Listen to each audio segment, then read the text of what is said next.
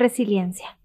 Cada vez que escucho a los expertos hablar sobre ello y lo difícil que es pronunciarla cuando no estamos acostumbradas, yo solamente pienso en imagínate si es difícil pronunciarla, lo difícil que a veces se vuelve transitarla, pero también lo delicioso y la paz que se siente aprender a ser resiliente. La resiliencia es la capacidad que tenemos o desarrollamos para superar eventos traumáticos, adaptarnos a situaciones de conflicto y generar con ello un resultado positivo. Yo agregaría que la resiliencia también es cuando tomas ese dolor y lo transformas en algo que te hace crecer como persona, espiritualmente, profesionalmente y en todos los aspectos posibles. Cuando tú aprendes a transformar tu realidad para bien y entonces la asumimos. Así que hoy te voy a hablar un poquito más de la resiliencia para que comiences a enamorarte de esta palabra y decidas, si no tienes esta capacidad ya desarrollada, empezar a trabajar en poder hacerlo. Así que vamos a comenzar.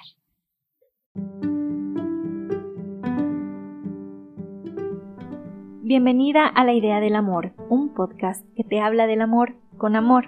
Esto en la voz de tu servidora, host y psicóloga de mujeres, Eliana Ruiz. Estoy feliz de que estés por acá. Te invito a que visites mi Facebook e Instagram en arroba la idea del amor Eli y en Twitter como arroba la idea del amor ER. El contenido de este podcast, así como su estilo y discurso, son responsabilidad de los autores, de su speech, de experiencias personales y profesionales, y no necesariamente reflejan la opinión de la idea del amor. Cada episodio que escuchas aquí tiene una intención reflexiva y propósito de generar conciencia en el oyente de acuerdo a su propia interpretación.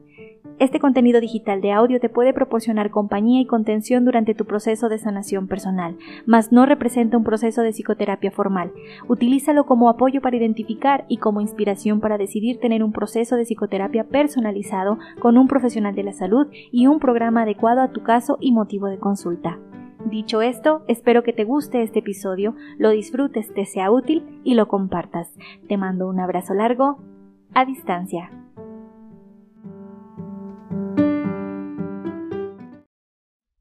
La resiliencia, siendo un proceso personal, es algo que tenemos que aprender a conquistar por nosotras mismas. Y qué mejor que ponerlo en práctica en nuestros peores momentos. Es difícil y lo entiendo. ¿Cuántas veces te has sentido derrotada, cuántas veces has querido renunciar y que como por arte de magia se te solucionen los problemas, cuántas veces has solicitado al universo o a ese ser superior en el que tú crees que te resuelva. Pero, ¿qué estás generando tú? ¿Te lo has preguntado? ¿Bloqueas la realidad, la evades, te hundes, te coniceras? ¿Asumes un papel de víctima, de hostilidad, de tristeza? ¿O le pones acción? Mira, yo te voy a decir algo. No hay recompensa sin haber un esfuerzo, trabajo o proceso previo. El que tú puedas lograr aprender de los golpes que te da la vida requiere un trabajo profundo sobre algo que se llama autoconocimiento, que es decir, quién eres tú. ¿Qué certeza tienes de que tú sabes cómo estás funcionando? ¿Cuáles son tus recursos poderosos? ¿Con qué cuentas en estos momentos para afrontarlo? Nada que ver con lo material.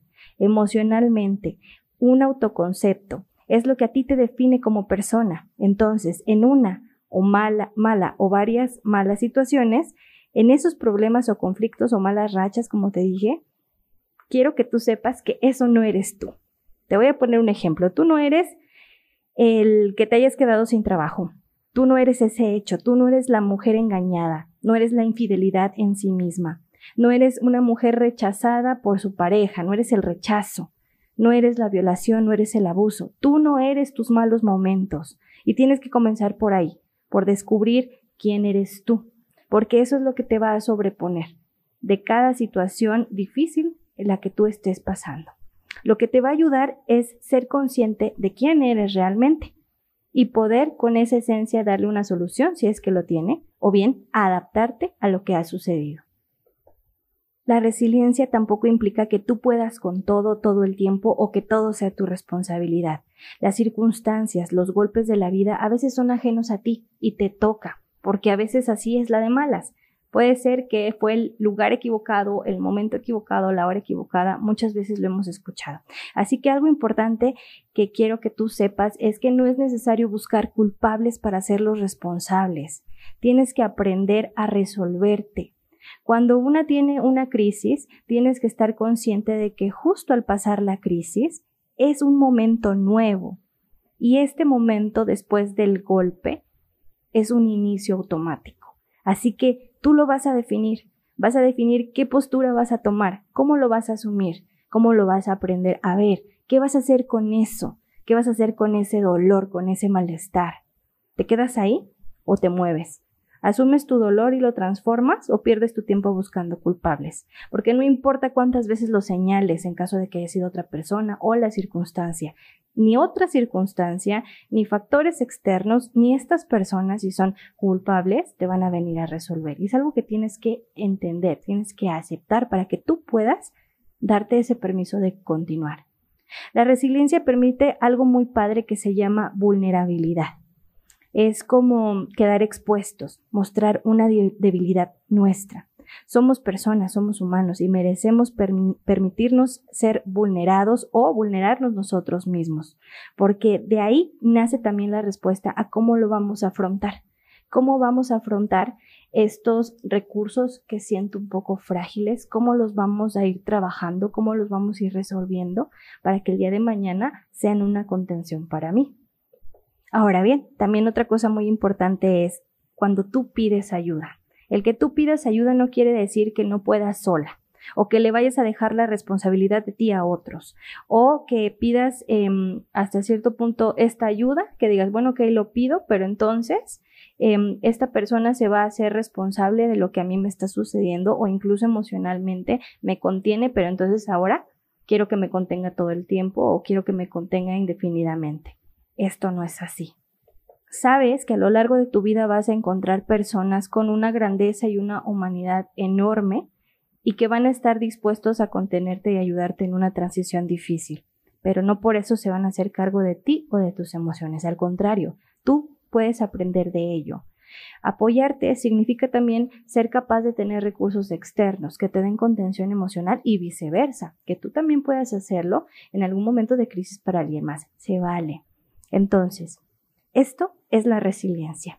Es una capacidad que todos tenemos y que vale demasiado el poder desarrollarla aún más cuando tú sientes que te rompes muy fácil o que te cuesta sanar después de una situación difícil. Así que, si piensas que eres de estas personas que se rompen fácil, por favor busca ayuda. Es una capacidad que puedes desarrollar y que puedes ir aprendiendo sobre la marcha de tu vida, de tu experiencia, para saber justamente de estos recursos y hacerlos una fortaleza. Entonces, espero como siempre que este episodio te haya sido útil. Por favor, si te sirvió y te gustó, compártelo con más mujeres. Esa es nuestra misión y nuestra meta, ser fuertes juntas para ir sanando juntas. Así que Gracias por escuchar, te mando un abrazo largo a distancia y nos escuchamos pronto.